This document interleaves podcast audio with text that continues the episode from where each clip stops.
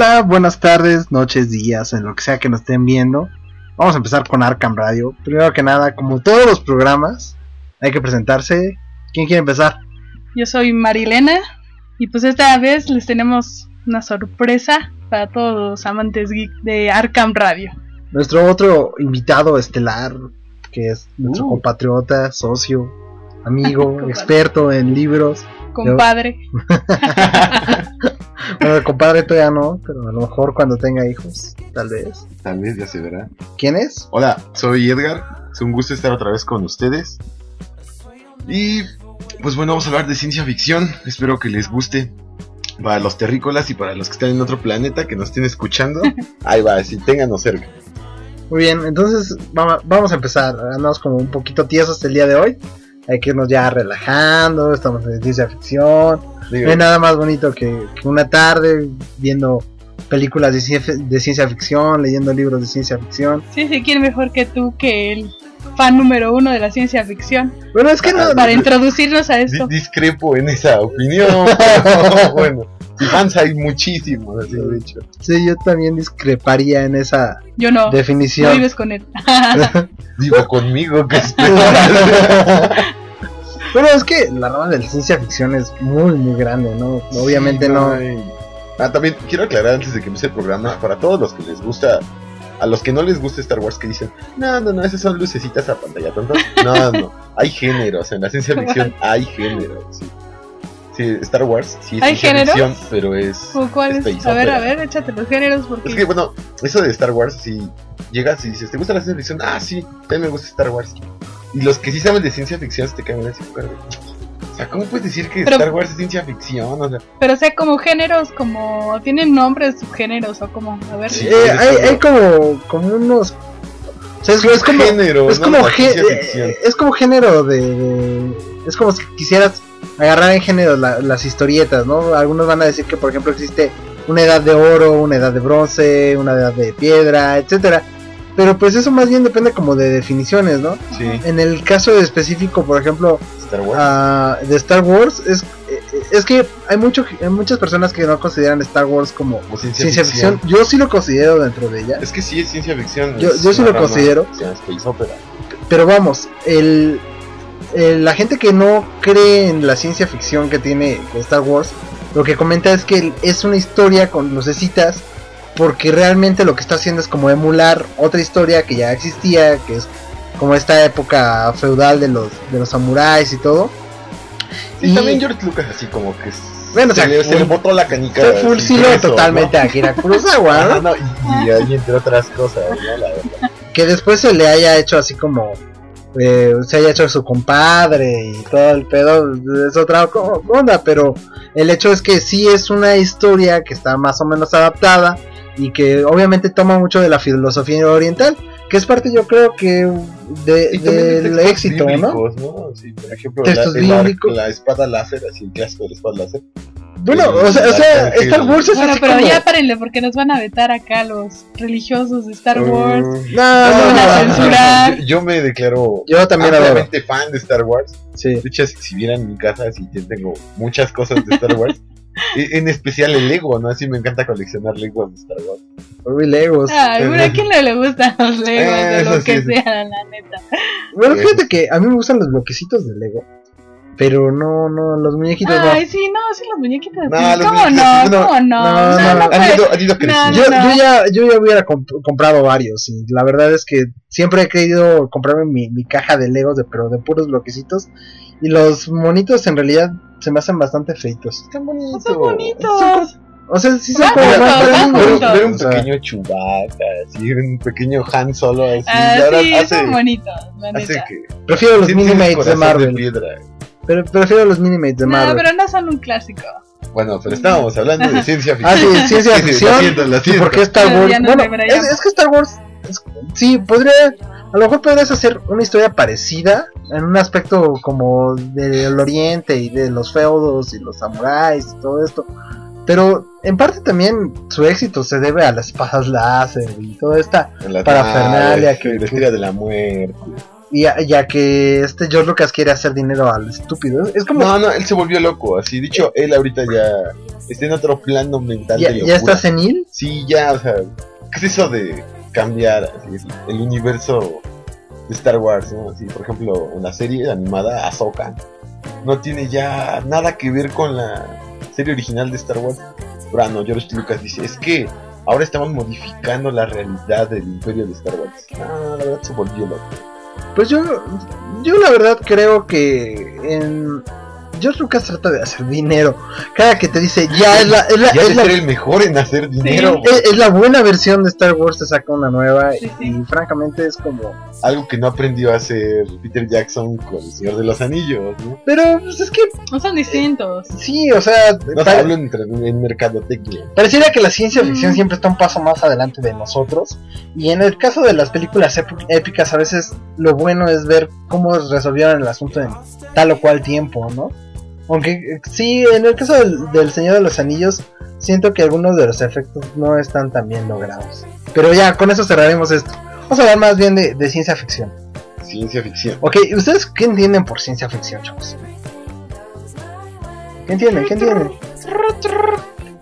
No voy a poner eh, sonidos de grillos. Imagínenlos. Pero a ver, Mari, ¿qué entiendes por ciencia ficción?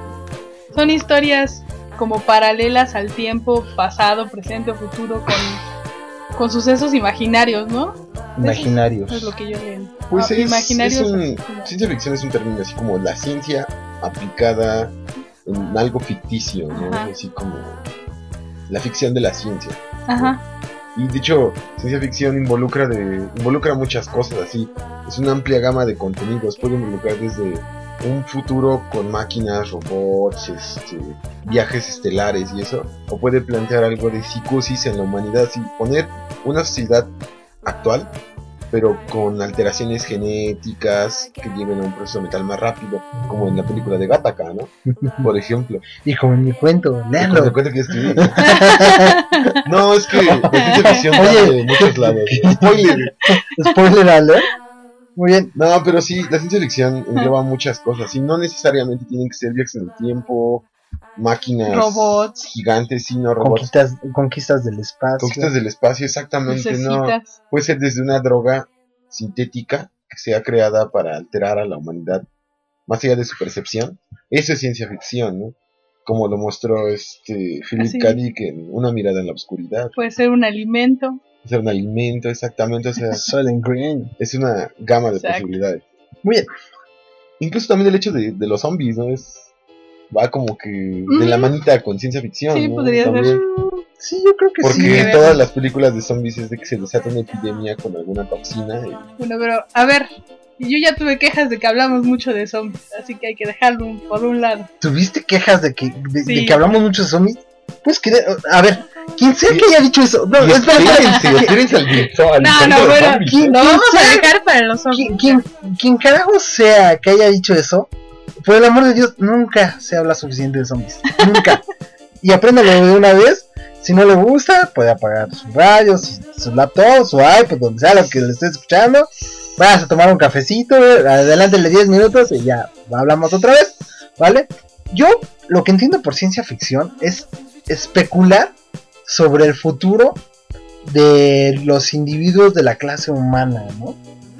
Porque, bueno, igual podrían ser otras, otras especies. Pero es, es indagar sobre, sobre un futuro ficticio que puede o no ser realidad.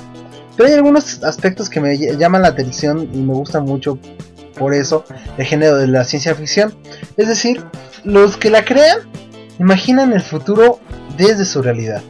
Desde los años 20, desde los años 50, 30, De los 80, 2000. 2000 y cada una de sus visiones pues corresponden a lo que ellos están viviendo, ¿no? Hace poco en, un, en, en una cadena de hamburguesas muy famosa, este Edgar y yo estábamos hablando por Twitter y estábamos frente a frente en la mesa y, y, y no recuerdo ningún, ningún escritor que se haya puesto a imaginar eso, ¿no? ¿Qué más ciencia ficción puedes imaginarte que eso? Tú con un dispositivo puedes contactarte con alguien que está a miles y miles de kilómetros de ti en un segundo. ¿Cómo no? increíble. Increíble. Vivimos en una, en una historia de ciencia ficción y es lo que me parece alucinante. Además que te da a pensar y e, e imaginar cuál va a ser tu futuro, ¿no? ¿Qué es lo que viene? A mí la verdad me da miedo así hablar de ciencia ficción o no leer de ciencia ficción. Porque luego, por ejemplo, Verne, Si escribe de cosas que Sí. obviamente no, él no está viviendo.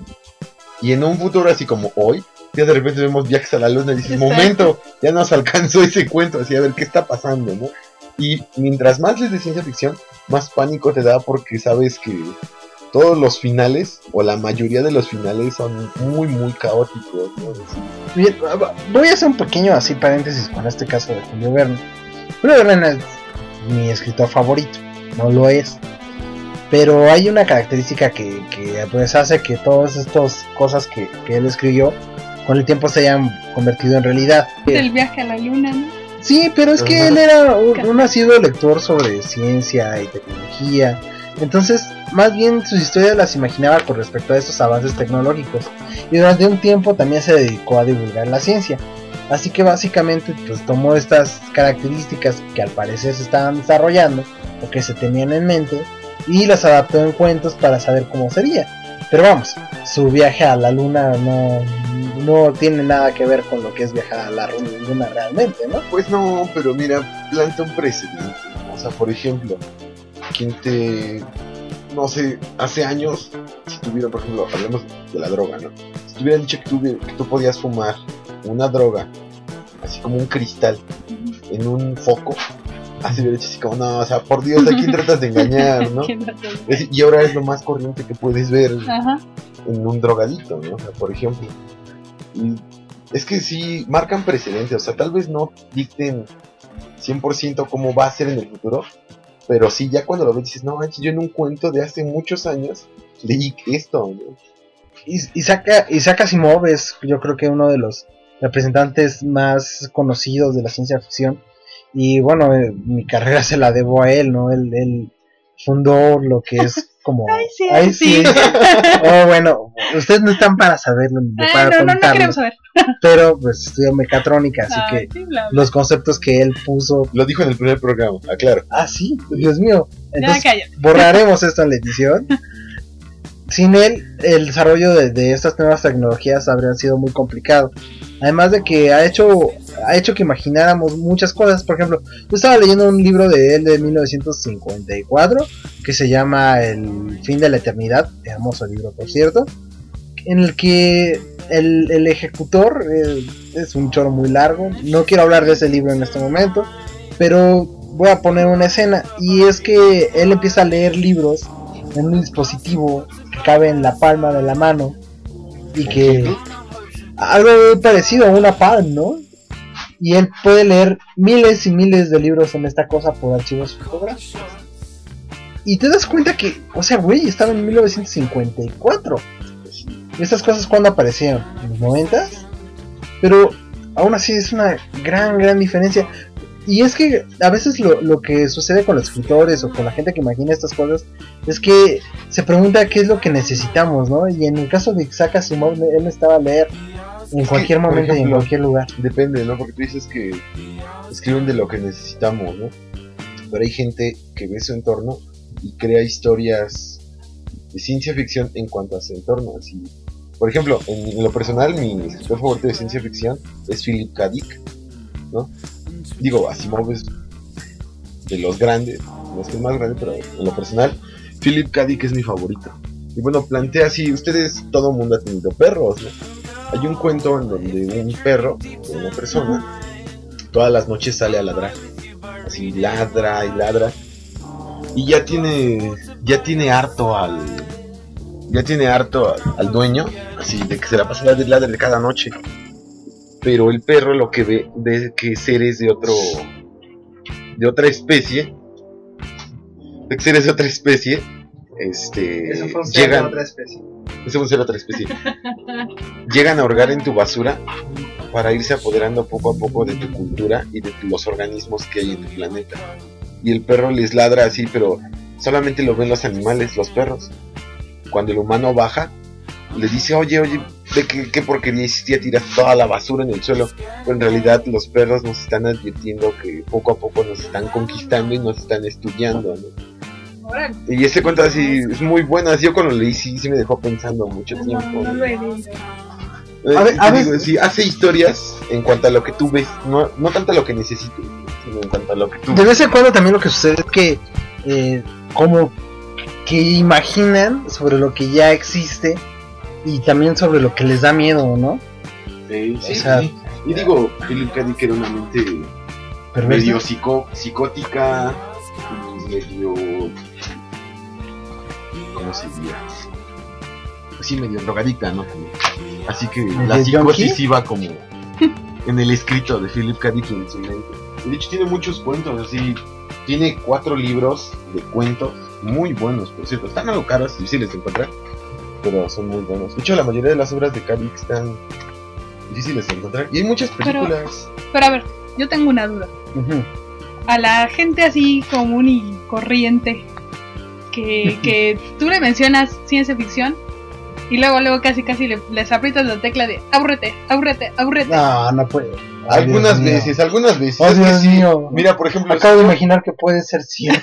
yo salgo con una chica. Es que es ¿no? Cierto. Cuando yo salgo con una chica, no le hablo de ciencia ficción, la verdad. No. O sea, no le digo, oye, ¿recuerdas aquel, aquel cuento de ciencia ficción en donde no, no, Pero no, si no, tú, no, no, si, no, no. yo, Yo sí yo tengo la duda, la duda. Así, Yo lo digo así. si ustedes quisieran interesar a una de esas personas que, que se aprietan el- la tecla de aburrete con la ciencia ficción, ¿cómo lo harían? ¿Qué les recomendarían para entrar en eso? No, no les vas a empezar a recomendar a Asimov porque Mira, por te lo van a botar a las dos 2001 páginas. Odisea del, pa- del espacio. no, mira, yo ese libro ya lo leí. Bueno, tampoco veces, para sobajarlos lo a... quiero volver a leer, no, o sea, depende. ¿Neta? Sí, no, sí, sí. no, no, no, no. No, ese es uno de los libros de la ciencia ficción más aburridos que he tenido. en mi vida. No, no, bueno, ese no es el. Respondiendo a tu pregunta, yo les recomendaría una película. ¿Por qué? Porque es algo fácil de digerir, algo rápido y algo visual, ¿no? Se les queda más. Se les queda más que un libro, la verdad. Porque la ciencia ficción, digo, no es por emigrar a los lectores o a, los, a las personas que leen, pero sí necesitas como que otro. Yo conozco al menos tres personas que estarían dispuestas a, a degollarte en este momento, güey. Que lo hagan, que lo intenten. en el dojo lo resolvemos. En el Ay, ser- sí, ay, sí. eh, Ya, ya, ya. Aquí se va a esa- llenar de ay, sí. Ya, cálmense. Esa va a ser una frase clásica de Arkham Radio. Sí, no, mira, una película de ciencia ficción, mira, depende de cómo ves a esta persona. Que cómo se va a hacer. Pero una película muy buena de ciencia ficción sería. Es que, es que. Mira, para divertirse, volver al futuro. Y Sí, para tenía que divertirse, salir. ¿Has visto volver al futuro? A Así es fuerza. fácil, ¿no? Pal- Para dejarla pensando. De Gattaca, ¿no? O para que se adentre en el mundo de la ciencia ficción, pero algo como más intelectual, o sea, del espacio. Bueno, Abúrrete, ya. abúrrete. No, No, no, no, no. No, no. Yo siento que no, Sí, 2001, recomiendo. 2001, el- el- la película que empieza con monos, Es un clásico de la ciencia que sea un clásico no quiere decir que sea buena, o sea, No. híjole, sí, sí, hay, hay muchas escenas que son ya clásicas, eh, que son cánones, pero no manches, la mitad de la película es, ah, una pluma moviéndose en el espacio, 20 minutos ahí. Acaba la pluma, o un cuaderno moviéndose en el espacio. Es la trascendencia de Híjole, yo, yo un pre- objeto en un plano. prefe- prefiero lo que hicieron a, a partir de esa película, es decir, lo, lo que se movió como Alien. y Yo así. recomendaría hoy en día Inception. Ay, mames. no te pases. Es muy buena No, película. o sea, perdóname. ¿Cómo Edgar. crees? No, no. Edgar, Bueno, pasemos a. Ya llevamos media hora del programa. no, eh, no, Pasemos a lo que de verdad No. importa. no, Edgar, lo resolvemos en el dojo. Lo resolvemos en el dojo. Ay, sí, ay, sí, ya, ya. Ok, bueno, ya, ya, sí perdimos este, como Mucho una... tiempo con Star Wars y esas cosas. pe- pe- perdimos tiempo. Perdió la línea. Bueno, Dios mío, me has decepcionado, Edgar. Ya, ya. No mames, ¿cómo sí. Ser buena? Redímete, Es redímete. muy buena. ¿Ya leíste el guion? ¿Has leído el guion? No me interesa No, leer no, el no, guion, sí, no importa el película. Sí, no, no importa el guion. no, ¿Para- no. para ¿Quién, quién, quién busca el guion? ¿Quién No te carajo el guion No, no, de no. una película, güey? Va, lo, lo pongo a Redímete. votación. Lo pongo a votación. Así. No, bueno, Para redímete. recaudar fans. Redímete. Ah, ¿Qué nos vas a recomendar y en serio? Ok, ya, va- vamos a empezar con libros. El libro que nos vas a recomendar. No, pues ahora no. no. Ay, la reina. No prueba de la ciencia reina. ficción. Ah, nada más hay una reina. Una sola reina. Ajá, Y es. Edgar. Ah, Gracias, querido público, por su apoyo. No, no, no. Libro de ciencia ficción. Una mirada en la oscuridad de Philip K. Dick. ¿Por qué? ¿Por qué?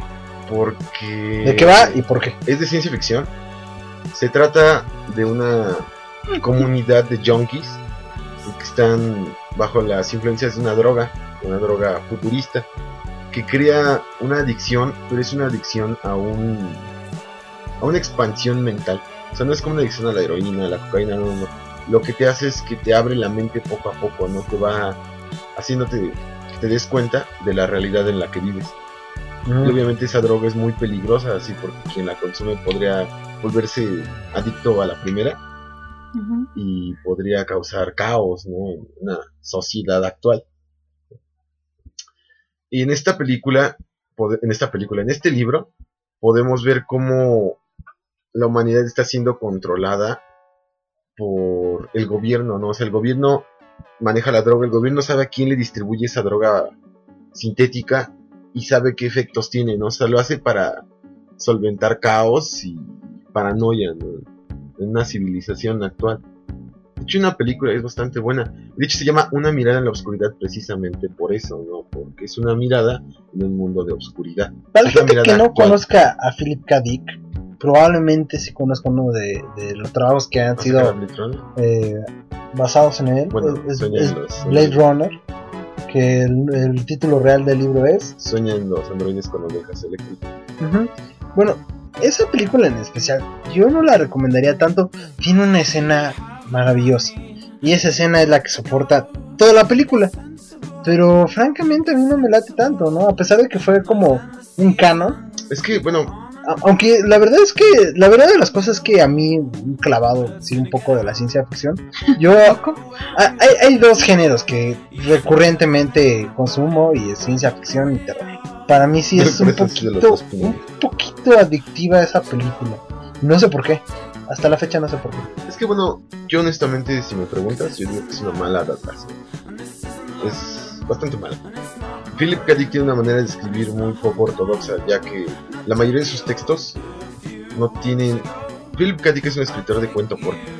O sea, sus cuentos cortos son centrados, son fluidos, tienen un buen mensaje y tienen una buena métrica. Pero en sus novelas empieza hablando, divaga mucho este escritor. Por ejemplo, en Blade Runner es la única novela de Philip K. Dick donde escribe 100% consciente de lo que está haciendo. ¿no? En una mirada de la oscuridad hay partes en donde empieza a escribir en alemán. O sea, va contando una historia y de repente sigue contando la historia pero en alemán.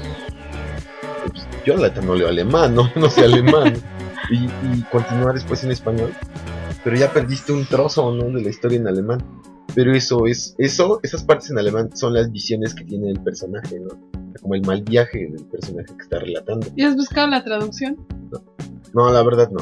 Pero es que, a mi parecer, así debe de estar escrita, ¿Sin ¿no? O sea, sin traducir. Ajá. A lo Sí, mejor porque- el mal viajado era otro.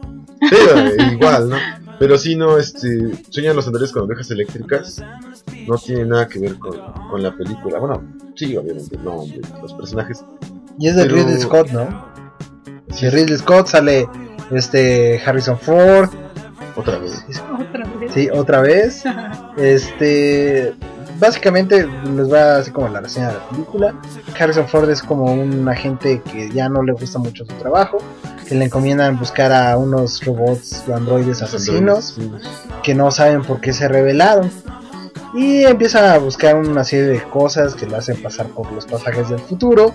Eh, curiosamente en esta película es una de esas películas en las que la gente de los 80 la ama, la gente que no nació en los 80 no tenemos ni idea de por qué la adoran. El canon que sí se realizó con esta película es que en el futuro llueve. Sí, de hecho lo que no explican bien en la película y que en el libro sí es sumamente importante es que los habitantes que están en la Tierra es porque están infectados. O sea, no tiene salvación la humanidad. Los que sí se podían salvar ya están en otro planeta. Por eso en la Tierra siempre llueve y parece como un tianguis, ¿no? así toda la Tierra. Y por eso es tan lúgubre la, visión de la película, porque plantea el que en pocas palabras los pobres se van a quedar, ¿no? O sea, no hay manera de que la clase tercermundista llegue a otro planeta para, para hacer una mejor Es civilización. como si fuera nuestro Hell's Kitchen, ¿no? Así es, de hecho, de hecho sí, por eso están lúgubre y por eso siempre está lloviendo. Sin mencionar que no hay animales. De hecho, por eso se llama Sueñan los androides con ovejas eléctricas. Porque quien tenga un animal vivo es el hombre más rico de todo el mundo. De hecho, hay una. No sé si ubicas la compañía clonadora. Sí, La imagen es un búho. Sí. Porque dicen que ellos tienen el, el Sale el único búho, búho, de ¿no? hecho. Ah, bueno, eh, eh, iba a aventar un spoiler. No, de hecho, también me lo sé, pero no, no lo vi. Sí, ¿no? Y este. De hecho, este Blade Runner también tiene un animal. ¿no? Spoiler. Ajá, ¿no? Este, bueno, No, o sea, sí, o sea, esta la- película la- es, es como de esas películas de ciencia ficción que sí marcan una época, que sí es eh, como obligado a verla. La verdad no es de las mejores películas de ciencia ficción, ya el ritmo que tiene no está como adaptado. Y además es, importante como preguntarse cuál pinche versión de, de la película vi, ¿no? Porque hay como seis versiones de la película, como dos cortes del director, como dos cortes de la productora y como dos cortes que hicieron este entre los dos y la verdad no sé cuál sea la buena, ¿no? Fíjate, el- yo creo que va- vamos a hablar de la escena final, vamos a hablar de la escena final pero sin spoilers.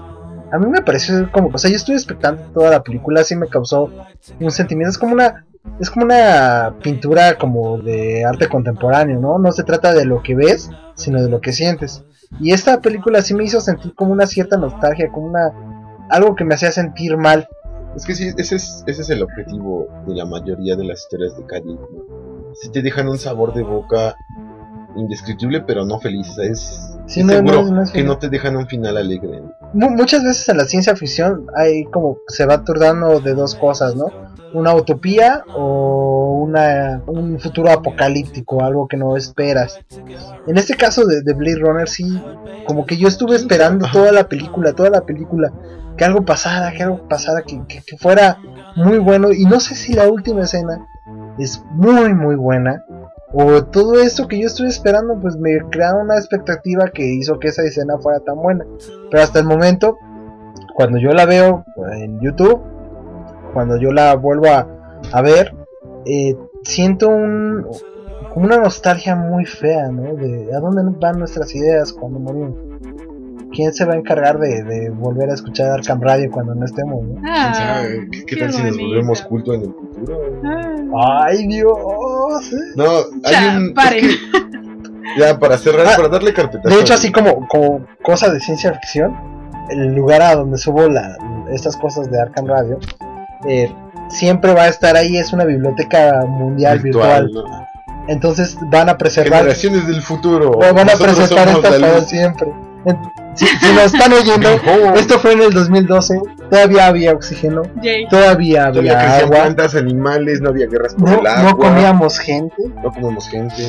no Ah. comíamos gente. Estábamos gorditos, así, no desnutridos. Sí, yo, yo estaba gordito y Rozagantes con las mejillas rosadas, así es, jocosos, o sea, ¿sabes?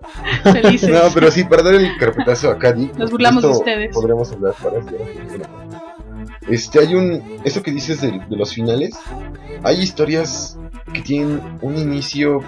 Empiezan en un futuro, ¿no? Y en el futuro todo hay paz. Entonces, paz, tranquilidad, no hay guerras, la humanidad se entiende. Pero la gente, los que gobiernan, no están felices. ¿no? Dicen que tiene que haber caos.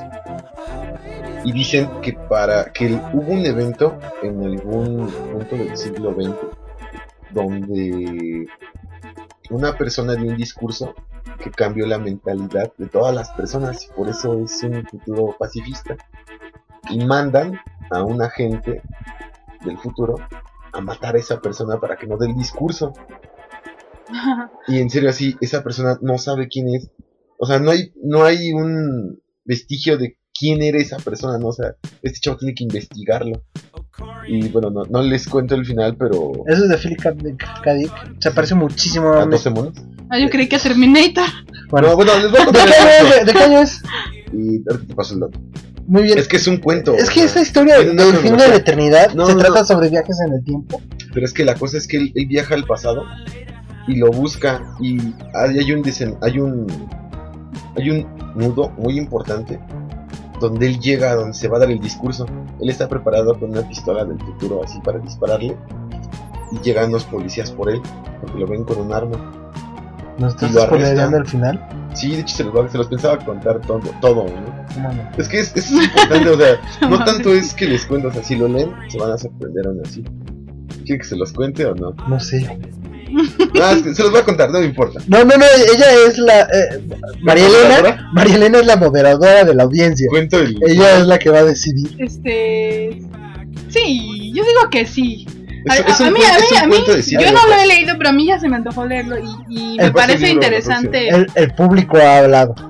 Sí, no, lo toman los policías. Él se zafa para ver quién, este, quién es el que va ahora.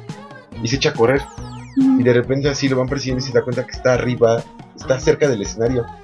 Y sube al escenario y se da cuenta que la gente le está viendo. Y él tiene el arma, ¿no? Y así, así ve, se da cuenta de que él es la persona que va a dar ese discurso. Así él se tiene, lo mandaron a matarse a sí mismo. Ay, como Y él que. avienta el discurso, así dice que... No, es, es que ese discurso sí está inolvidable, neta, lo tienen que leer. Ajá. Que dice que para, ¿Cómo se llama? para dar vida, ahorita te doy el, detalle, el detalle, para dar vida tiene que haber muerte, para conseguir la gloria tiene que haber sacrificio.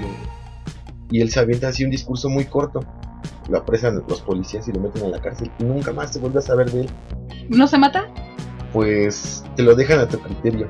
Porque él se entrega, él dice así como "Yo ya acabé. Pues se Pero, tiene que matar entonces. ¿Qué te ¿no? garantiza que no van a enviar a matarlo a él después? Es como un ciclo que sigue y sigue y sigue. Lo desaparecen. Él desaparece de la faz de la tierra así. No entra a la cárcel, nunca pisa la cárcel. Así desaparece. Sí, la, la verdad es un cuento que sí. A mí la verdad me dejó pensando más de una semana. O sea, yo dejé de leer para analizar ese cuento. Una semana entera. Y, y como ese páginas. cuento, hay cuatro libros así. Yo Así quiero, como. Yo, yo quiero leer ese. Así del tamaño como de que 7, 8 centímetros de anchura. Sí, la verdad están muy buenos. De hecho, el año pasado los pusieron en ¿qué? 99 pesos en la feria de No. minería. Ah, sí me y acordé. volaron. Me, me, me lo, me lo presumiste, me lo No, y en a la mí, cara. y a, ejem, ejem, ejem. a mí me los consiguieron en 50 pesos cada uno. Ay, sí, ay, sí, ya, paren, sigan, ya, ya, ya, mejor dicho. No, pero sí, ese cuento vale la pena. Si quien ya lo leyó. Tienes que empezarme a rolar tu, biblioteca. Pero yo te iba a rolar biblioteca y tú dijiste, yo no Ya, devuelvo luego, libros. Te la luego. compro. Chicos, chicos, Bueno, a Vuelvan. este, vuelvan. Pues, A ver, el- a, a ver, veas, va o sea, exactamente. así. libro. Bueno, yo no les traigo un libro, yo les traigo. No, no, ¿Qué les libro. traigo? No, ¿Qué libro les traigo, Libro amor? no. No, no, no. Libro. Sí, no, recomiéndanos algo de ciencia ficción que te haya parecido muy bueno. No, lo que sea. Lo que sea. Pero a ti te da flojera la ciencia ficción, ¿verdad? En parte yo pienso que es un poco difícil. Yo, yo creo que sí se encierra como para público muy, muy selecto. Digo, hay, hay como ustedes, Uh. como ustedes dicen, Fuck yeah. como ustedes, yeah. como ustedes dicen, hay, hay subgéneros que son más ma- masticables, pero por ejemplo a mí Asimov le tengo mis respetitos, así como que ¿qué chingados les pasa a la gente con Asimov?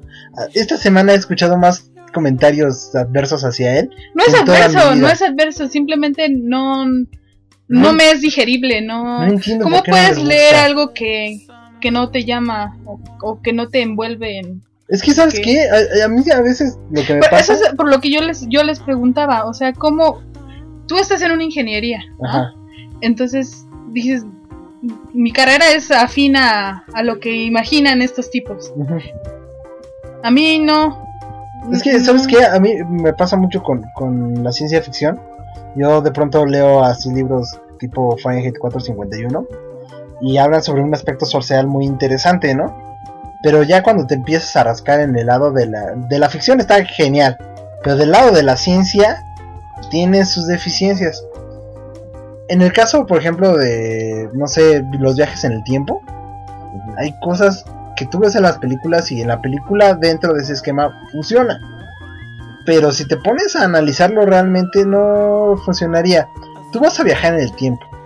Estamos de acuerdo que te tienen que colocar en un espacio, Así es. ¿no? ¿Cómo Así es. demonios sabes que ese espacio no está ocupado por algo más? Ah, no, Hay, N paradojas acerca de Es los que- viajes en el tiempo. Yo, yo quiero hablar de viajes en el tiempo. Yo quiero Quiero hablar en el tiempo sería, bueno, bueno, sería rico. Pero es que, pero es que hay muchas, hay muchas, Pero- este, de un almanaque. Así es. hay muchas teorías, ¿no? Hay muchos que están dicen, por ejemplo, que se crea una línea paralela a, a cierto tiempo y que se, se cruzan los cables y Estamos hablando de ficción, señores, no sé, claro. Pero, pero la, la idea es así. Yo, a, a mí, por ejemplo, mientras otros autores me han dado como cosas en las que yo tengo que pensar y, y desecho esas ideas muy rápido porque por algún concepto físico, matemático, no, no es... inmediatamente lo desechas. Solamente puede imaginarse en la ficción. Dentro de las páginas de, de Isaac Asimov, él sí tiende a sustentar mucho sus cosas. Entonces, cuando él mete en los aspectos sociales avances tecnológicos, son muy plausibles, como esto que les co- comentaba de la PAN, como en el caso de, de los viajes en el tiempo. ujú. Él imagina una empresa que se llama la Eternidad, porque eternamente está ahí y construyen una base en un lugar específico que nunca a través de los años se muere, se, se- se mueve. Entonces, dentro de esa cúpula, dentro de ese espacio, tú puedes viajar en el tiempo porque sabes que siempre está vacío. Entonces, te quitas esa variable de, ok, no sé a dónde voy a llegar, no sé si va a estar vacío, y pueden viajar en el tiempo. Y es una de las mejores explicaciones que he tenido para, para que alguien viaje en el tiempo. Yo pienso que si, si viajamos en el tiempo tendría que ser exactamente como Isaac Asimov lo imaginó. Francamente. Yo estoy convencidísimo de eso. Dispersar tus moléculas y volverlas a unir exactamente como estaban. Con los impulsos eléctricos necesarios para que tu cerebro tenga exactamente los recuerdos que tenías antes. Es, es una bastardes. Hay una, hay una Pero- película que habla más o menos así que No toma de no toma la idea de deshacerte en moléculas y volverte a juntar en otro tiempo, lugar y espacio, ¿no? que es ¿cómo se llama? En inglés se llama Timeline, ¿no? Rescate en el tiempo en español creo.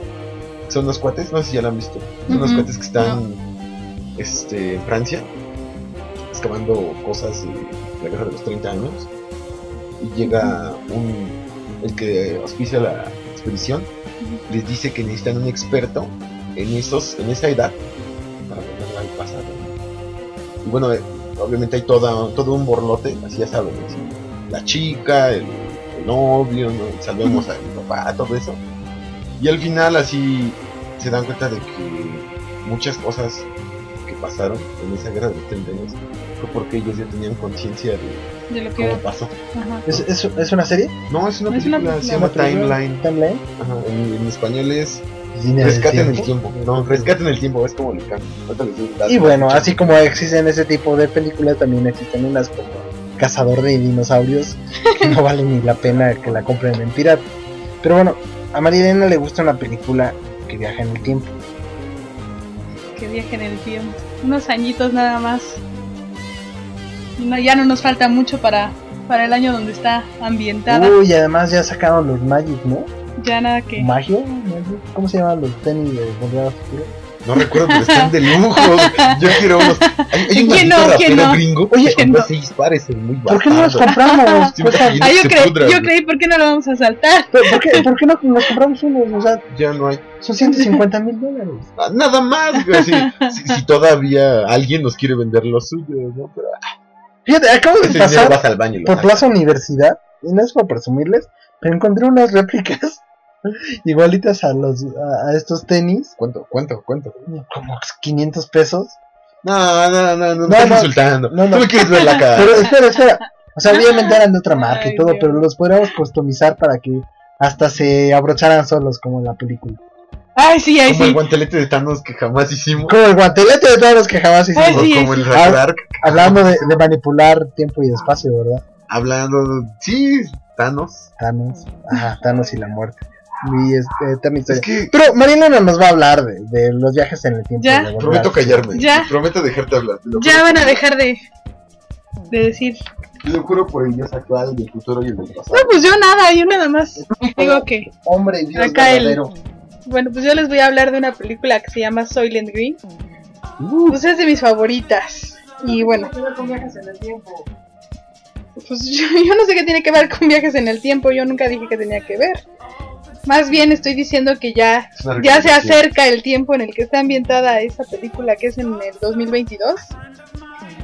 Y bueno, pues está, es, está protagonizada por Charlton Heston.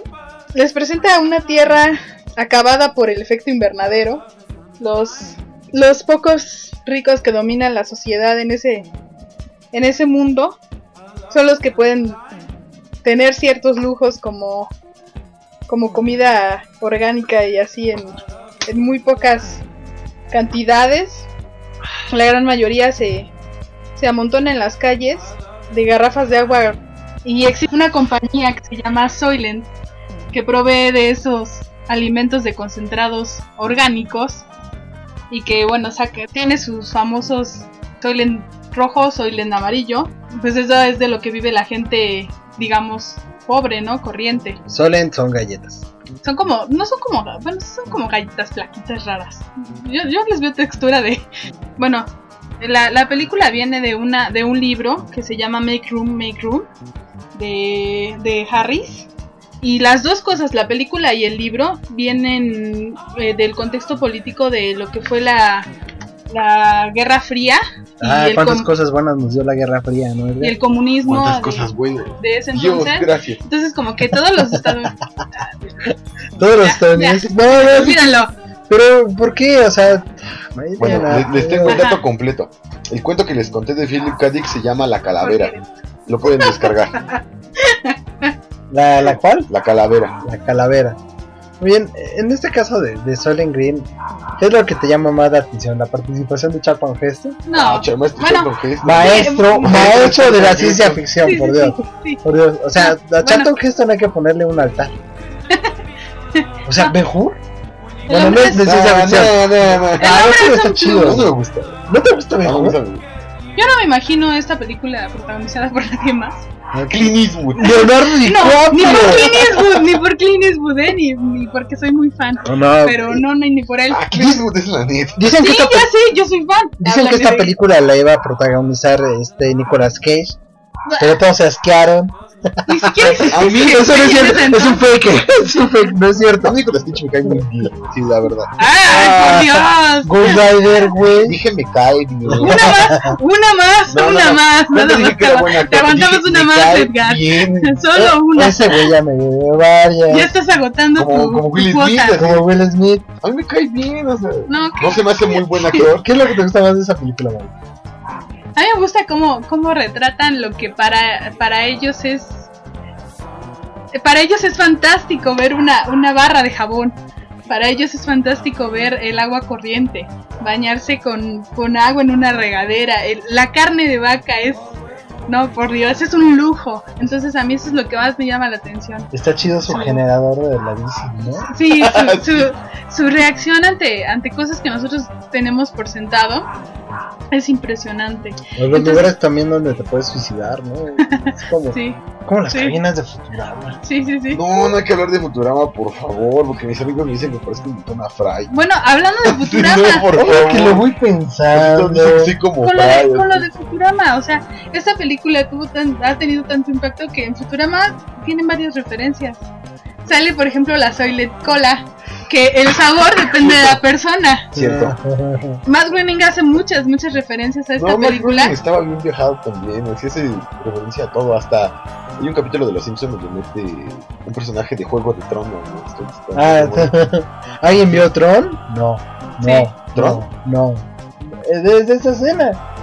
Me preguntan. Sí, claro. ¿De cómo te llamas? ¿No te acuerdas de la casa del árbol en el que Homero se va al espacio tridimensional? Ajá, Ahí está el Dr. Hibbert, le pregunta. ajá. ¿Alguien vio Tron? No, no, no, Ah, no. cierto. Al final el, el- el- el jefe Corcory dice que sí. Dice, ah, no, no, creo que no. y yo no entendí ese chiste, por cierto, porque yo no conocía a Tron, güey. Yo, Ah, el Tron, eso- de Tron está bien épica. yo creo que por eso era tan, tan chido, porque Chido. no conocías Tron y existía. Ok, ahí los dejo en su libreta. Oh, No, no, No, pero sí, Matt Groening, así, eso de la, del refresco, Ah. sí es cierto. Sí. y también en Los Simpsons no lo había sacan. notado la, la, El la- click, ¿no? la- De- la, la convergencia Ajá, ahí, sí, ¿no? no, no lo veo todo, pero sí tiene razón. Fíjate que, por ejemplo, Futurama es una serie que sigue mi tutora, que es matemática. En ese Futurama caso, es le, le encanta la, la serie porque además ya te como que te pones a sentarte a verla. Y esa, esa serie no tuvo éxito porque salió eh, fue adelantada a su época. Pero ahorita la ves, bueno, al menos yo la veo y me parece genial. Tiene muchos términos científicos, muchas cosas que realmente existen. Vamos a hacer nuestro propio programa de radio con mujerzuelas y juegos de azar. Pueden olvidar los juegos de azar. Ahora aquí no hay mujerzuelas, pero tampoco hay juegos de azar. Tampoco hay juegos de azar, es un programa Deberíamos de hacer una, un juego de azar. El juego Arkham. Sí, el juego Arkham, así a ver quién dice más tarugadas en un programa. Trata y yo. Sí, no, ya cuota, ya, si una más y me sacan de la casa. Bueno, entonces yo a, a mí me gusta Solid Green. Yo creo que definitivamente Charlton Heston es la, la elección indicada para una película de ciencia ficción. Jefe. o sea, ¿qué tiene el planeta de los simios? Este, tiene Solid Green. Tiene una adaptación de creo que es la película de Omega Man en la que sale, la de Richard Madson. la de- Ajá. Pero no, no, exactamente, no es una. Ajá, menguante. sí, la Así de. es. Ajá, es- no la he visto, pero espero Bueno. que esté pinta buena. Obviamente, Planeta de los Simios 2. Y tres, y la de Tim No, Burton, 3 donde no, hace no, un. no, ¿cómo crees? Sí, ese hace un cameo. Justamente la película anterior que, que nosotros estábamos hablando, que era la de In the Mode of Madness, del capítulo pa- pa- pasado de John Carpenter, sale Charlton Heston. ¿Quién lo diría, no? ¿Quién lo Sí, diría? sale, precisamente. Qué cagado. Sí, sí, digo sí. que todo va unido, ¿no? Va Ajá. entrelazado. Así. Sí. Ya, ya tienen a sus actores para ciertas cosas. ¿Hay, hay algo que más que queramos comentar sobre Solid Green? Pues que si no la han visto, que la vean. O sea, Ficha técnica. ficha técnica. Entonces, es de Estados Unidos. Está hecha en el 1966. Ahí pues sale Charlton Heston, Edward G. Robinson, que es Sol, su amigo Sol, Son Dura como 97. nombres de negro. 97 minutos. No, bueno, le dicen Sol, pero. Dura 97 minutos. Se 97 puede encontrar en Mixup. eh. La Hay pueden encontrar en el puesto lado. de la esquina. Sí, ok, no, lo lado. Por cierto, hablando de negros. No, ¿por qué? O sea, No, hablando de negros, descarguen, no. No, no, no, no, no, no, no, no. ¡Ay, qué asco! No. por cierto, ¿ya vieron? Se lo este, imaginó Marielena, ¿por qué? No. ¿Ya vieron Hombres Negro 3? No, y espero seguir No. así. Está buena. Yo la fui a ver al cine. A ver, a Y ver, me ah, invitaron. Dije, yo no pienso pagar por ver esa película. Me invitaron, la antes de seguir, Y sí, sí me sacó varias risas. antes, Vuelve, antes seguir, vuelve. ¿qué, qué piensas de las dos? De, de la segunda parte. Mira, antes que nada quiero decir que me gustó la tercera porque la el 80% de los chistes son chistes racistas. No es que sea racista, pero es que son muy divertidos. O sea, la verdad, yo sí salí con una sonrisa. Ok. No, es. Quien se quiera pasar un buen rato, vaya a la. Cómprela, descárguela, está entretenido. Recomendar algo de mí para ustedes. No, ¿ok? ya no más, ya no más. Yo recomiendo en película, para no salirnos como de las películas, Gata. Ya, ya me escucho. Ya te acabó. Bueno, desde este momento nos vamos a callar todos para que me den una trrr. No, no hacer sonidos de grillos. Hablar. ¿Ya viste a alguien?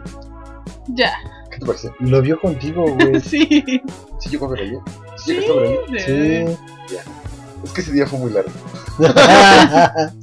Se pierde la noción del tiempo cuando entras a un maratón de ciencia ficción. ah, ¿Qué hizo te pareció, Ali?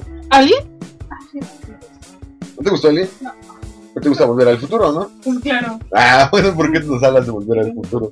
Santa ciencia. O, o sea, imagínate, nos dice que hablamos mucho los dos y que no la dejamos hablar y cuando le decimos que que hable de alguien dice, ah, no me gustó. No me gustó. ¿Qué quieres que diga? Sector 9. ¿Te gustó Sector 9? De esa, de esa íbamos a hablar hoy. De esa Ah, ah. 9. Dinos por qué Sector 9 es tan buena. Yo tuve una. Tengo una anécdota de Sector 9. Cuando salió esa película, yo tenía un amigo que tenía como 10 años. Cuando yo le puse esa película, se me quedó viendo. Me dijo: ¿Es en serio? ¿Eso está pasando? Y la, más de la mitad de la película lo convencí de que estaba pasando en realidad. Por Dios, sí, sí, sí está pasando. Y fue muy divertido, la verdad. No, me imagino. Bueno, eso puede Pero esta hablar, película, de lo ¿cómo la buena- recomendarías? eso puede hablar de lo buena que es esta película, o de lo tonto que es el niño, ¿no? Exactamente. No, el niño no era tonto. No era tonto. Lo conozco. Bueno, ajá, pero ¿por qué la recomendarías? O sea, que imagínate que yo no lo he visto. Y yo que no la he visto. Es más, nos vamos Véndeme- a callar para que nos venda la la película. Véndeme la idea sin apretar el botón de Spoiler. spoiler ni ñoño. O sea, porque imagínate que somos acá.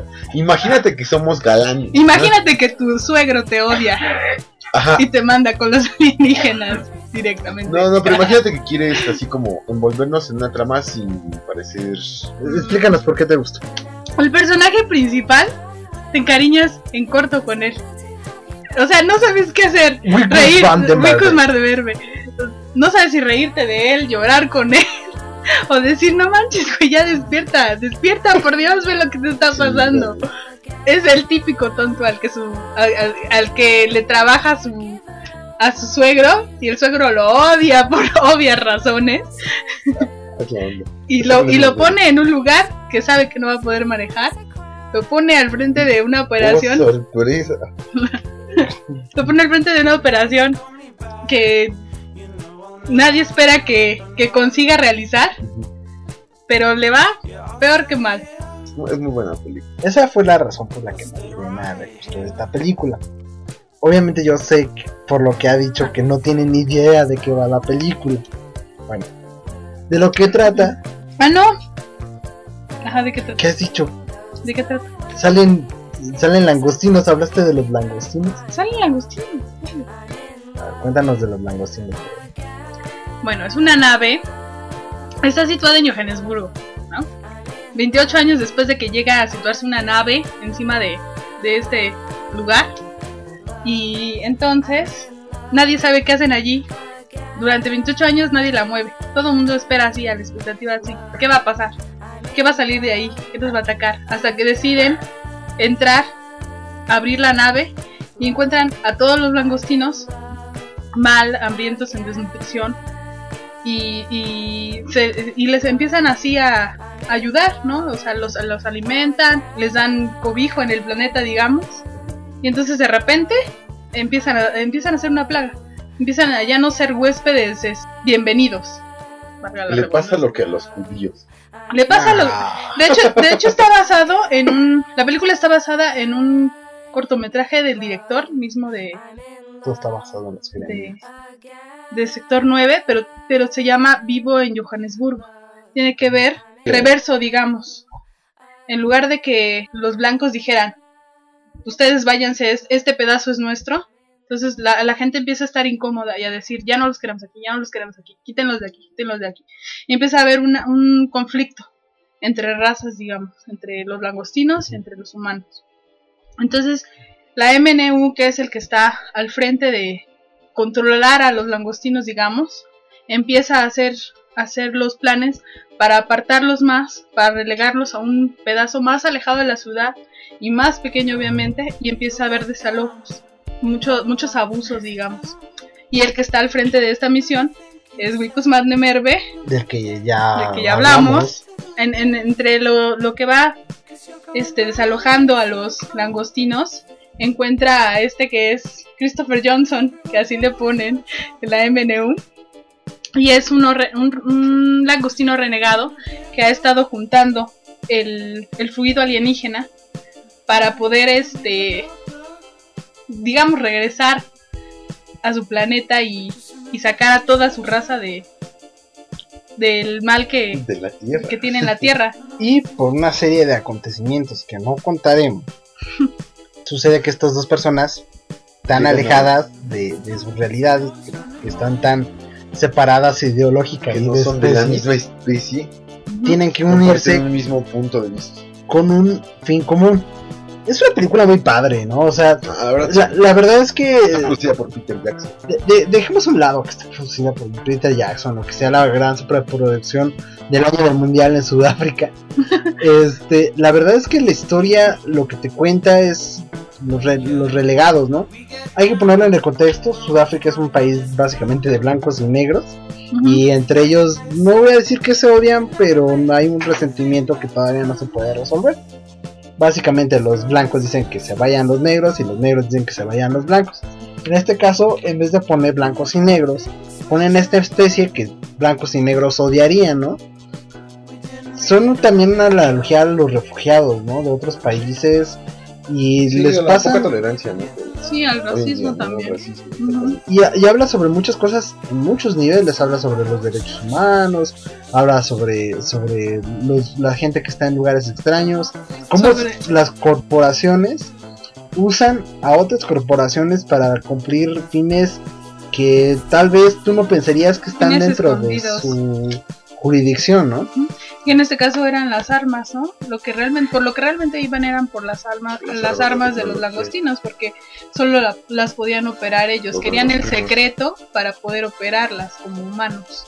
Y aquí la clave se las da Wikus. Y, y empieza todo por lo que le- su misma raza le da la espalda. a ti a ti qué te pareció el final Bueno, Buenísimo. buenísimo. No hubo. No, no hay otro final.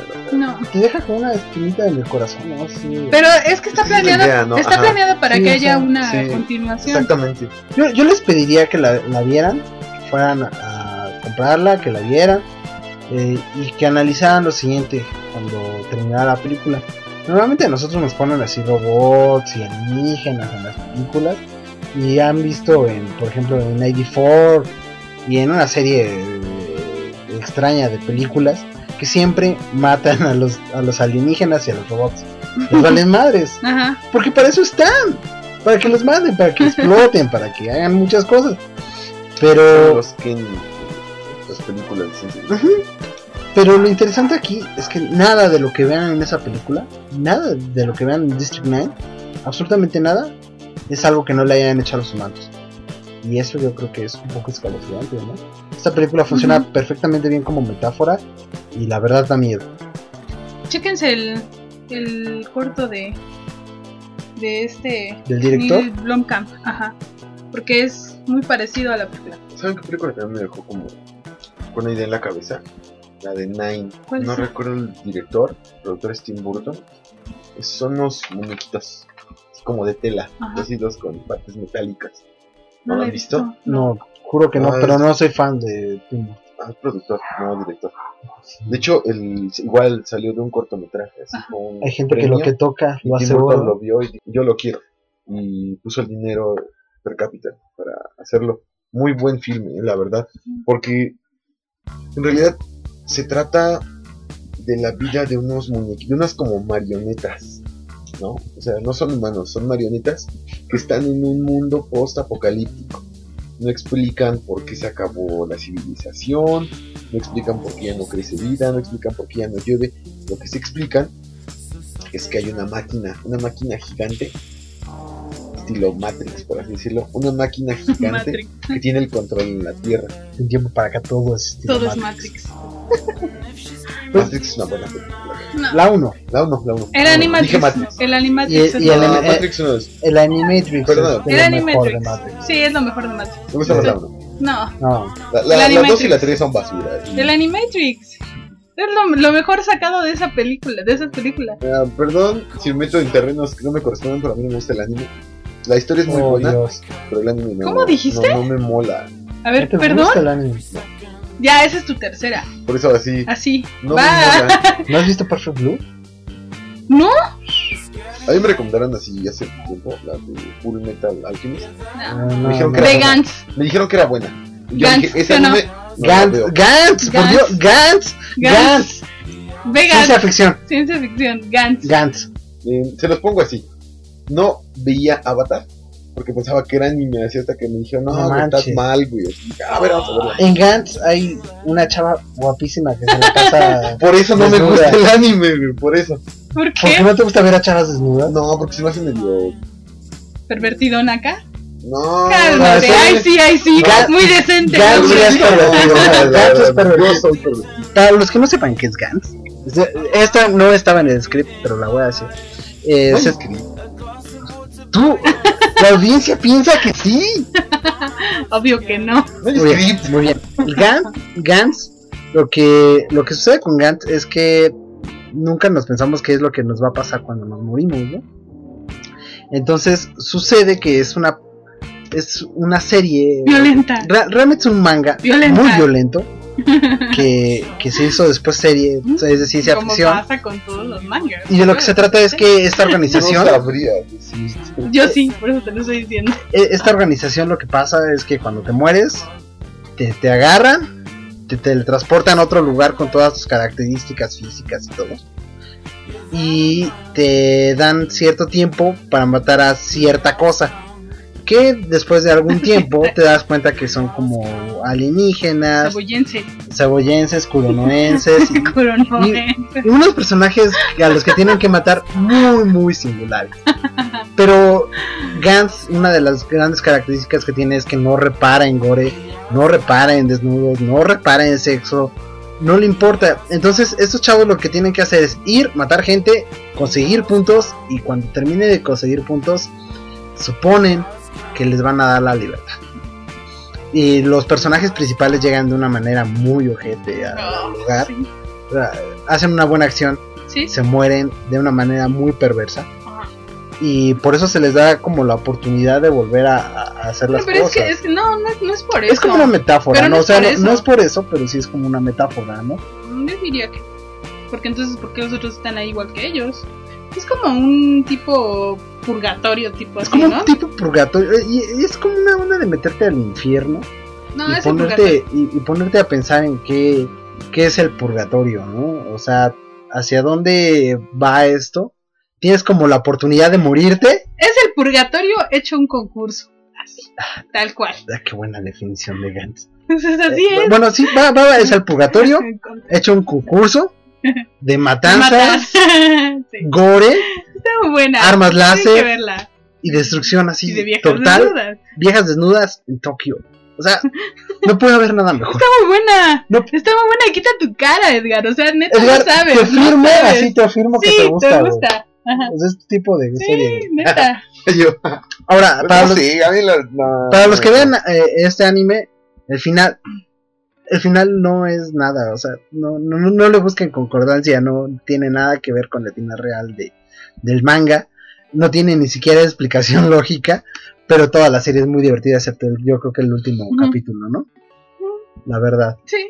Y bueno, ahora como que ya hablamos de libros, ya hablamos de películas. No, bueno, pero ya que estamos, ya que estamos con el Oriente y Japón, yo les puedo recomendar un manga Ah, sí, bueno de ciencia ficción que se Claro. llama Saikano. un manga muy bonito.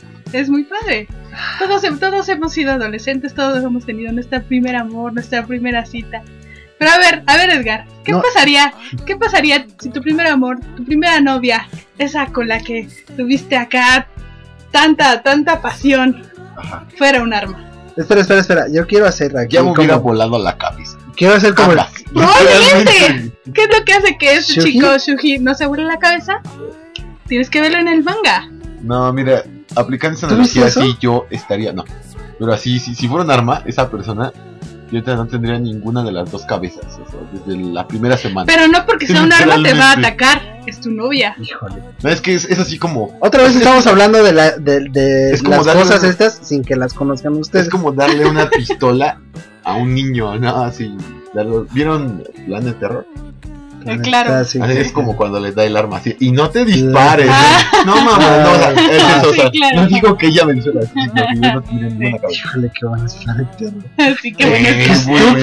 Mira, esa, qué ¿eh? buena es. Pero qué buena es. Ese tipo sabía lo que hacía. Pero bueno, No, regresemos al manga. Y quiero que, que nos demos cuenta que con esto del anime y el manga ya estamos relegando a, a Edgar. Sí. Pero bueno, él se relega. dinos Amado. de qué va el, el manga. Pues es lo que les, les acabo de decir. Es, son cambios de la pa- de los principales son una pareja. Una pareja de chicos, adolescentes. Manga. Sus primer, su primera relación, digamos, como novia y novio. sus- La primera chica con la que sale. Este, Shuji. Es Shuji Chise. La chica es una.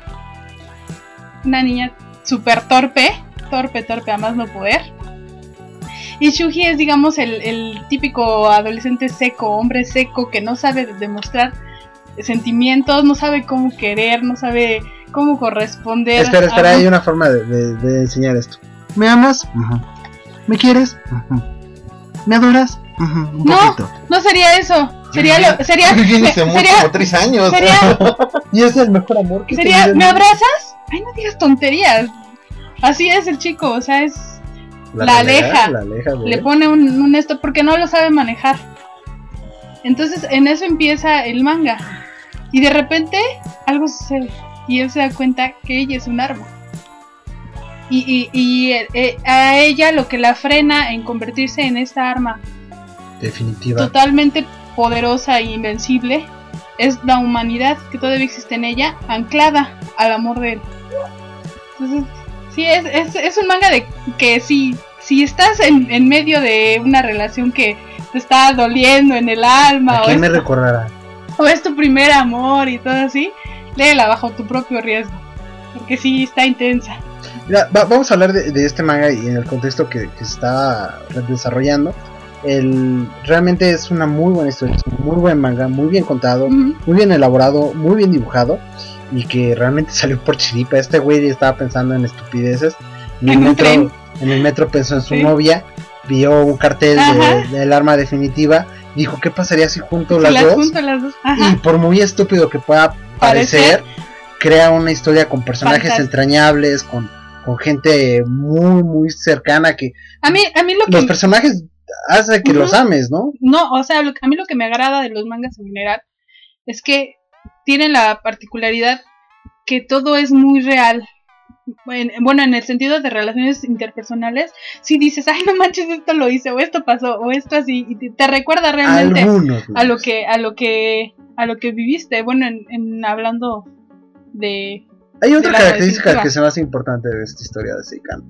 O sea, sí es la historia de amor entre ellos dos, que hay algo que no los permite ser, que este algo pues es un conflicto global, pero también está la, la razón de que para mí tiene como varios finales en- y en tu cabeza tú puedes decidir cuál es el que quieres. Sí. Haber terminado en el primer tomo, que es lo que él esperaba cuando hizo la historia, no termina en el primer tomo. Pudo haber terminado en el segundo tomo, que es lo que él también esperaba cuando hizo la historia, no termina en el segundo tomo. De ahí yo diría que se alarga hasta el 4 la verdad, la verdad, y después Eh, hasta el 7. en lo particular, en la particular, a mí no me gustó el final. No, al final La está verdad, muy cutre. deberían es- deberían escoger en su cabeza alguno de los finales de los otros tomos Debió, porque el final es muy debió acabar en muy el, cinco, mal. en, en el 2. Es que no no porque sí pasan cosas después los finales son Importantes. malos. Los finales son malos para ya no hacer otro más, Fíjate. Esa, es- esa es la idea de un final muy malo, así. Cuando hay un final tan malo que ya no da lo que pasa es que tiene como muchas muchas maneras de ver el final yo creo que a lo mejor es eso el final sí está muy cutre a comparación de toda la historia, pero hay otra cosa que me parece importante de esta, de esta serie. Re- realmente hay personajes, muchos personajes, no nada más uno. O sea, la relación como principal es la de Shuji y esta Chise. Shuji y Chise tienen una relación, Pero pero, bueno, incluso alrededor hay- de ellos están sus amigos, están su sus familia. ex, están Ves- las ves chavas el- con las que se ves relacionan. el por qué cada quien es como es incluso hay una parte de la historia Familia. hay una parte de la historia en la que los personajes se separan y los ves interactuar con otras personas con otras parejas inclusive y, y eso es lo padre de la de la historia Pero bueno, la idea es que eh, realmente te hace quererlos mucho. te identificas en muchas Chise es un arma definitiva porque hay un conflicto que parece que todo el mundo está teniendo, sí, ex- es excepto Japón. Por No, alguna razón. no Sí, claro que sí. no Al final se terminan en guerra con Japón. No, no, es que no. Bueno, el, el- te dan a entender, es una guerra. No te Es una guerra, pero es, una, guerra. Te dan a entender cómo es que es la tercera guerra mundial. Un conflicto externo que al parecer no está pasando en el lugar donde está Chise. Bueno, tarda, tarda en llegar a donde ellos viven, porque desde un principio dicen que ellos viven en un lugar apartado. Pero o sea, hay, hay momentos en los que en la isla, en este lugar donde ellos están, Ujú. parece que no está pasando gran cosa. Cuando van a... Es Sapporo, ¿no? ¿A dónde No, van? no, no. Bueno, el Sapporo es la ciudad cercana a donde ellos viven. ¿Y, y cómo se llama esta que vuelan en pedazos? En donde se vuelve el arma definitiva por primera vez. Ah, Sí. es- ah, sí, es en Sapporo. En Sapporo, es donde ellos se dan cuenta que el conflicto realmente es grave. Y es que como Chise es de este pueblito que no tengo ni idea de Ella cómo se llama, y hace que se, que se aleje lo más posible y el más tiempo mantenerlo alejado porque es su ciudad, es donde ella, de Pero- donde ella es. pero es donde ella puede llegar y olvidarse de que la, la idea es que los personajes son como tan, tan entrañables, son, son personajes de ficción. Nosotros sabemos que no existen, ¿no? Pero hay varias veces que tú ves varias muertes dentro de este manga. Y, y la verdad cierras el, el libro porque ya no, ya no Sí. quieres saber más, ¿no? sí, no. Y de hecho el, el autor cuenta que varias de esas muertes le afectaron muchísimo y que dejó de trabajar porque él mataba a sus personajes que amaba. Ajá. Entonces, pues Sí. es, es una historia un tanto triste, un tanto melancólica, yo creo que como el primer amor de muchas personas. Y también te, te recuerda mucho a cómo conociste a tu primer amor o cómo anduviste con tu primera chava o con tu Empezaste a descubrir cómo, cómo hacerle eso del, del romance. Ah, yo- ah, romance. Y también, y también lo otro, maldición. Sí, también. Ahora ya sé dónde vais. Y bueno, obviamente Edgar no la ha leído, pero sí, No. sí, la verdad sí se la recomiendo mucho. ¿La voz te gusta el manga? No, ¿En serio lo juras? no, te lo juro. A la gente que no le gusta el manga, por historias como Saikano, Lo voy a leer, voy a leer el primer capítulo y voy a, voy a el primer tomo y voy a ver El el, primer primer, tomo, capítulo ok, de la serie. No, que me serie No, no, se- No. olvida, sí. No, no, no, me, me recomendaron otra serie. ¿no? Ah, Gantz. Sí, Ah, Gantz. Sí. Voy a, yo voy a ver el, voy a leer el primero y a ver el primero y el próximo capítulo ya les diré. Bueno, hablando, hablando, hablando diré. específicamente de Saikano, quédense con el manga. El anime y las ovas y las actuadas por personas reales son una basura, una basura. Uy, además la narrativa que tiene es impresionante. Sí. Ve por el manga. ve por el manga. Eh, bueno, muy bien. En lo que Mari va por el manga y se lo enseña a este Edgar, yo voy a hablar de mi película de ciencia ficción, que es Gattaca. Gattaca es una película Antes bien, bien, bien bonita. Esta película aparece en pues, varias luminarias, como es este Ethan. Hawke, Uma Jude Thurman. Law, Uma Thurman. Está, dir- está dirigida por Andrew Nichol, que yo no le recuerdo otra película, ¿tú sí? No. Y está escrita por, por Andrew Nichol. Algo interesante es que ya ven que les comentaba esto de, de que la ciencia ficción es, va como por épocas y a veces la ciencia ficción clásica es como de los 50 y todo esto. Ah, yo, yo no te dije que le prestaras el manga para que se lo llevara, eh, pero... No se lo prestas, tiene que, tiene que leerlo para saber de qué estamos hablando, que no hablamos en... Conste, yo no voy a tomar relevancia en este préstamo de mangas. En fin, la idea es que eh, la película de Gataka, eh, ustedes imaginen, ahorita estamos de acuerdo que discriminamos por cómo nos vemos, cómo actuamos, de qué familia venimos, si somos güeros, cosas así, ¿no? Sí, claro. Hacemos esa discriminación. Y, y en un futuro la discriminación no va a ser así porque ya vamos a poder saber eh, con exactitud como cuántos años tenemos de vida, a qué, a qué enfermedades somos propensos y también las empresas van a poder ver esto, ¿no? Y en el futuro, si tú tienes alguna enfermedad degenerativa, ¿cómo saber eh, cómo enfrentarte al mundo si de- desde que pasas la puerta ya es eres discriminado, ¿no? Esta, no, aparte esto, esta, esta película también te habla de las oportunidades que uno tiene en la vida, ¿no? Así de cómo si no eres apto para ese tiempo, si no eres, no eres nadie, ¿no? No tienes, no puedes tener una familia, ¿no? Por así decirlo, porque no tienes con qué solventarla, ¿no? O, o con qué, cómo planearla, ¿no? Así de fácil. ¿no? También habla un poco de la condición humana, o sea, también experimentos genéticos, ¿no? Como todo. Pero sí te deja pensando, ¿no? En el qué tan elevado está el 100% de cada uno de nosotros, ¿no? Eh, o qué tanto es lo que podemos dar. hablábamos de estas distopías dentro de la ciencia ficción y esta es una de ellas. Habla sobre una algo que parecería como hermoso, ¿no? Una utopía en el que todos podemos tener a nuestros hijos como mejor nos parezca. Y a este chavo que es Ya no van a ser como los suegros. no manches. A este chavo que se llama Bison, el- su, fa- su familia, sus papás, lo tienen de manera normal. en la manera normal en, en nuestro espacio temporal, no la manera normal en su espacio temporal. temporal no. Eh, la manera normal en su espacio temporal es ir con el genetista de la esquina y pedirle que haga un hijo de ellos dos que sea lo mejor que tengan cada uno. genes, estos genes, así es. Unos ojos azules, eh, que Que no muy tenga fuerte. enfermedades, tenga una inteligencia de tanto ciento. Entonces a este chavo se le, se, se le- se es concebido así a la, a la buena de Dios, literalmente. Y pues cuando nace, nace con una afección cardíaca eh, de la que no le dan más de 27 años de vida. ¿no? Y obviamente por esto, eh, él, su sueño es conocer Júpiter, una luna de Júpiter. Una luna de Júpiter, así es. Pero obviamente eh, estamos hablando de la NASA, que también recluta a personas de un alto intelecto y, una, y de una alta resistencia física. Y obviamente a él no quieren invertirle, porque ni en las universidades le interesa enseñarle a alguien que no va a durar mucho tiempo, ni en las empresas tampoco le interesa tener a alguien que se puede morir en cualquier Morir momento, rápido, ¿no? Es relegado a los peores aspectos de la O sea, sociedad. es un de- desecho humano. Es un desecho humano, para, para esta sociedad es un desecho humano, ¿no? Es relegado a las, a las actividades más ínfimas que puede tener un, un ser humano económicamente hablando A limpiar. y de pronto se le aparece una oportunidad.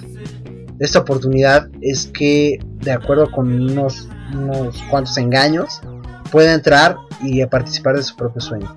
Y yo les preguntaría a ustedes, ¿qué es lo que están dispuestos a hacer por su más grande sueño? O sea, ¿estarías dispuesto a dejar tu familia?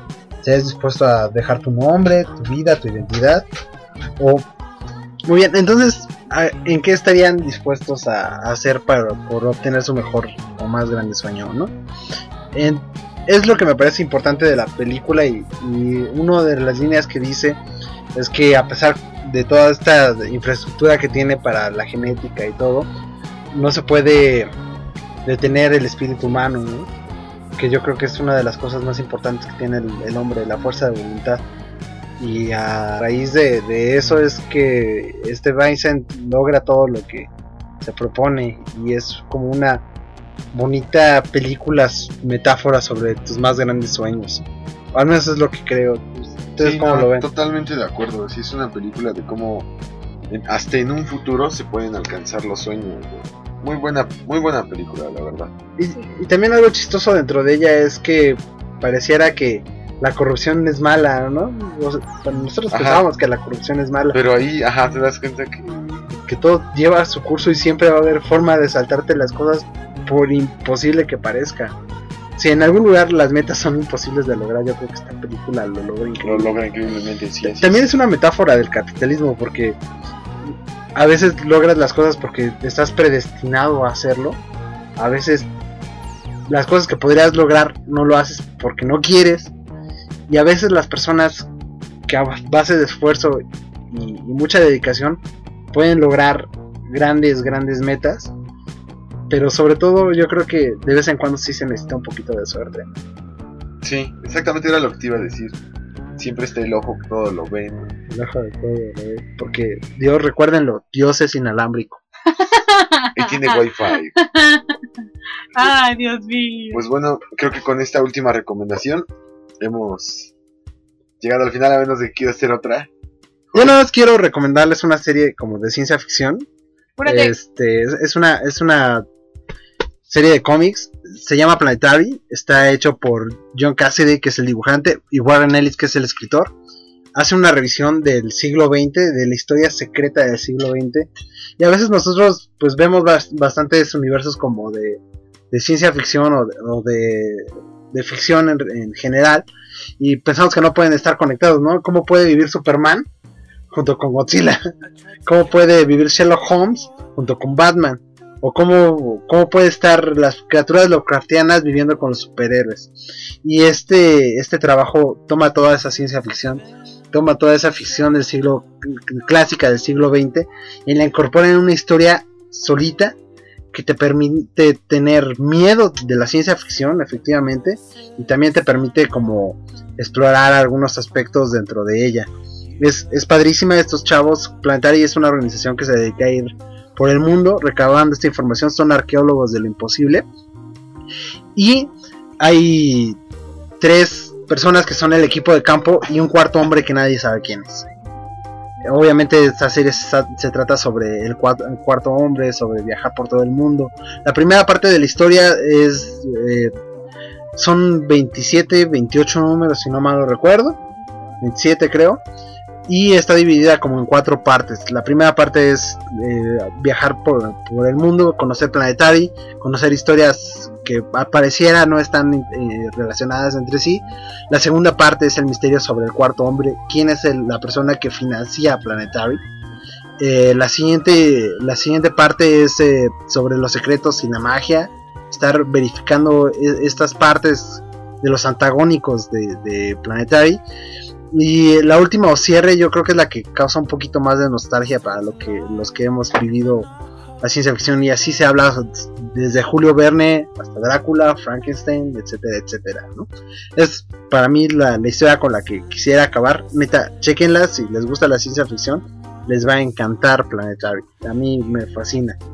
Planetary diría Joss Whedon, director famoso ahora de, de. Avengers y director de Buffy la, la casa de vampiros, que, que Planetary le obsesiona y, y si Joss Whedon lo dice, ¿quién soy yo para decirle que está incorrecto? ¿no? Muy bien, estamos llegando ya al final de esto. Yo creo que otra vez nos pasó lo mismo que con el terror. Sí, no podemos hablar y hablar y estar Y horas debrayarse y horas horas debrayarse y hablando debrayarse. y hablando de ciencia ficción, porque en realidad es un tema que nunca va a terminar, porque son cosas que no han pasado y que pueden pasar, ¿no? Ay, Y- sí, ahí sí. Es lo importante, ¿no? Tener miedo de. Tener miedo y asombro de nuestro futuro. Es lo que creo que nos enseña la ciencia ficción. Muy bien, entonces, ¿con qué te gustaría terminar ya, Edgar? Con que, honestamente, si, si no les gusta la ciencia ficción, lean, vean, escuchen algo de lo que les hemos recomendado ampliamente.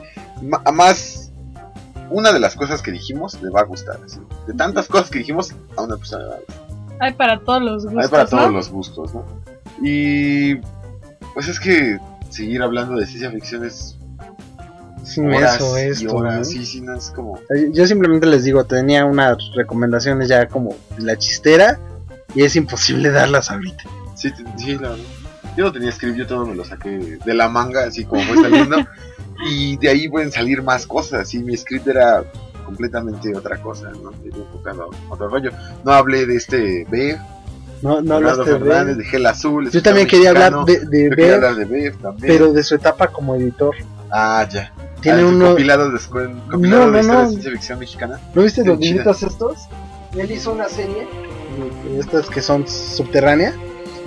Es una serie de cuentos de ciencia ficción hechos por mexicanos. Ah, pues es Es genial, güey. genial, sí. Es muy, muy bueno. Y eh, además ilustrado por gente de alto calibre como el mismo Bev, Sí te digo, nos etcétera. de más de Asimov, Asimov. ¿no? Nos faltaron muchas cosas, sí. Hay una saga de libros que se llama la saga de Hyperion, que son cuatro, Hyperion, la caída de Hyperion, Endymion y el ascenso de Endymion con villanos inimaginables que solamente en tus pesadillas vas a ver. No, eh, eh, este, Odiseo, ¿no? hay una, una novela de ciencia ficción que se llama Olimpo, son dos tomos, y, y León, igual son dos tomos, que retoman un poco de la Odisea y la Iliada. Ah, ya me habías contado Está- están buenísimos también. Nos faltó hablar de películas clásicas. Nos faltó hablar bien de Alien, Prometeo, que está próximo a estrenarse. Tenemos que ir a ver Prometeo. Prometeo. ¿Vas a venir con nosotros, Mari? Ajá. ¿No? Sí. Bueno, me van a invitar. claro, Bueno, bueno. También nos faltó hablar de. Le queda de tarea los a Edgar leer, leer Saikano. y Yo quería hablar sobre un libro que se llama Flores para Algernon, Ah, bueno. que es así como que ampliamente genial. Ahora bien, aquí ya, ya vieron como las perspectivas de la ciencia ficción de dos clavados, uno que está como más como en el aspecto social, Ah, otro más en el aspecto técnico y una más que como que le gusta más como tipo de volver al futuro y cosas para ah, sí, ¿no? gracias, gracias. Eh, eh, No, no, no, no, no, Eso no, no, sonó, eso sonó un comentario como tipo acá. no, no es menor. es- es Sobajarme, nada ¿no? más- no, no, no, no es menor, nada más son otros tipos de gustos. Nada ¿no? más, sí, un poco menor.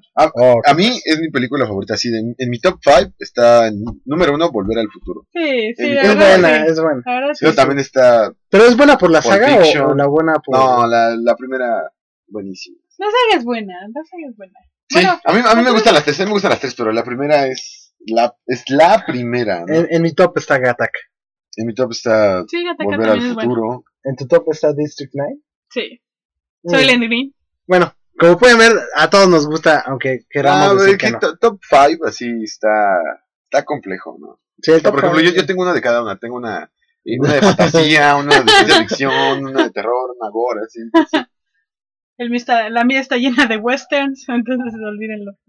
Muy bien, hasta aquí ha llegado el, el segundo capítulo o el primero, dependiendo de si cuentan el piloto o El no. piloto, ¿no? Así es. Este, como saben, la, la, la recomendación del disco la da María Elena. ¿Por qué María? Bueno, lo damos de English Rivera de Metronomy. A mí, porque se me imaginan puros robotcitos así. Es una música muy, muy robótica, muy, muy ficticia, muy... A mí me gusta mucho, es muy alegre. Échale una, una escuchada. Sí, está para pasártela cachetón, Sí, ¿no? está bueno. Está tranquilona, Pachangona, así. así. ¿Hay alguna Chévere. característica, digamos, divertida del disco o del grupo? A mí lo que me gusta en sí de la música de Metronomy es que en cada escucha, atrás, encuentras más sonidos, más sonidos, escondidos detrás de, de los principales. Qué chistoso Entonces- como en el programa. Entonces, entonces- exacto, entonces vale la pena que lo escuchen más de una vez para que encuentren todos los recovecos de cada canción. Muy bien, señores, pues hasta Eso aquí ha llegado. La vida es una historia de ciencia ficción. Y nos vamos a ir con qué. ¿Con qué? Canción. Pues la canción que Ajá. vamos a escuchar se llama The Look, del disco de Metronomy, del tercer disco de Por la cierto, banda. han estado escuchando todo el programa, ¿no? Exacto. De fondo. Pero Y, pues mi favorita es The Look, que aquí viene. The Look es muy buena, me encanta también a mí, aunque no la tengo en el iPod, pero me la va a pasar María ahorita. Exacto. Y entonces nos vamos. Eso es todo. The Look, Estamos- Metronomy. The Look Metronomy. Esto fue Arkham Radio. Por comprar, Nos vemos espero que les guste. en el siguiente programa que va a ser sobre. No sé, estaría, de pensarse, no, mira. Estamos entre esta- los traumas y no, el algo de amor. romance, en algo No, romance, Acá, romance, acá, romance. acá, acá. Edgar que está enamorado quiere amor. Entonces, Más Ahí van, amor, ahí van. ¿verdad? Ay, Carisma, te mando un beso. Bueno, ay, señores, esto fue todo, señoritas. Nos vamos con Metronomy. Y la siguiente parte de Arkham va a ser amor. Amor, ¿Vale? Entonces, nos vemos en la siguiente parte que va a ser amor, amor. amor. amor. ¡Vámonos!